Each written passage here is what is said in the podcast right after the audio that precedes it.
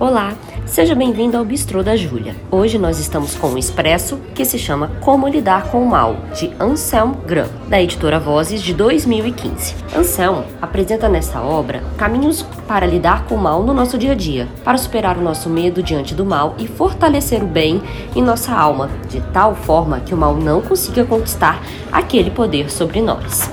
O livro possui alguns capítulos que são como ele se apresenta a nós, o mal, o mal, de onde ele vem, o mal, como ele age, sofrendo o mal, do mal para o bem, responder o mal com amor e um convívio reconciliado. O mal aparece como algo que nos gera confusão. A palavra diabo, em alemão, ela é derivada do grego diablos, que provém de diabalem, confundir, caluniar, dividir, criar inimizades. Ou seja, o mal, o diabo, confunde os nossos pensamentos. Quando o mal é anônimo, torna-se muito mais difícil combatê-lo. As pessoas, quando se dizem obsediadas, às vezes querem retirar de si suas próprias sombras, seus medos, o seu lado obscuro. Não há solução externa que resolva tudo. Os monges explicam sobre as paixões e a necessidade de controle delas. Os monges não falam de possessão, mas de provação e tentação dos demônios. O mal, ele tenta se passar por bem para nos confundir. O mal, às vezes, vezes se veste de honestidade, tenta nos mostrar que é bondade, uma purificação dos nossos desejos obscuros. Como são os pecados mortais no nosso dia a dia?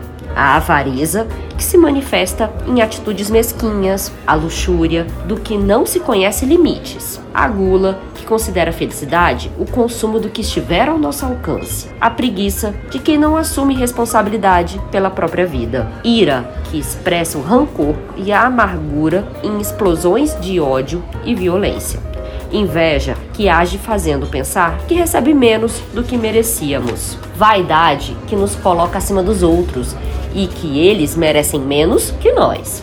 O mal que chega como uma solidão autoimposta por meio das máscaras e disfarces da infâmia, famílias destruídas por sentimentos mesquinhos o mal entre irmãos, entre uma família, o mal dentro de nós, os pensamentos sádicos. Ninguém é imune à tendência do mal, ao prazer do mal, ao fascínio que o mal exerce sobre nós, em nossa família e nossa sociedade. A sociedade não quer encarar sua própria culpa e, por meio das mídias, escolhe os bodes expiatórios que se tornam os culpados. Para os monges, as tentações são o desafio de lutar contra o mal e de permitir que o Espírito de Deus os fortaleça em sua luta. Apenas quando a paixão nos vence, caímos em tentação, perdoar a si mesmo para encontrar a sua humanidade, a sua fragilidade. Jung considera a confissão um bom caminho para superar a culpa. A oração de Jesus, Pai, perdoa-lhes, porque não sabe o que fazem, é uma ótima oração para utilizarmos nos momentos que estamos com alguma mágoa de alguém.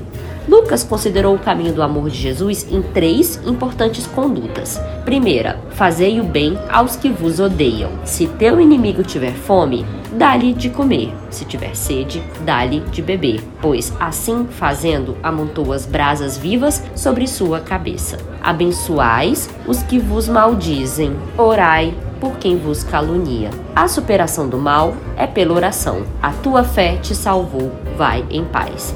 Há amores que não assumem o seu lado sombrio, querem apenas o positivo. O mal sempre consegue infiltrar nesse tipo de amor, um amor da vontade, o amor que dissolve o mal, atravessou o caos e a escuridão da alma para chegar a conhecê-la mais. O amor ele afasta o medo, que é a causa mais profunda do mal. O amor aquieta o medo e abre o ser humano, capacitando para o amor. O mal perde o poder sobre as pessoas quando passamos a perceber o amor como fonte. Seríamos ingênuos acreditar que podemos superar completamente o mal na nossa jornada de vida. O monge ele deve estar preparado contra as tentações até o seu último respiro.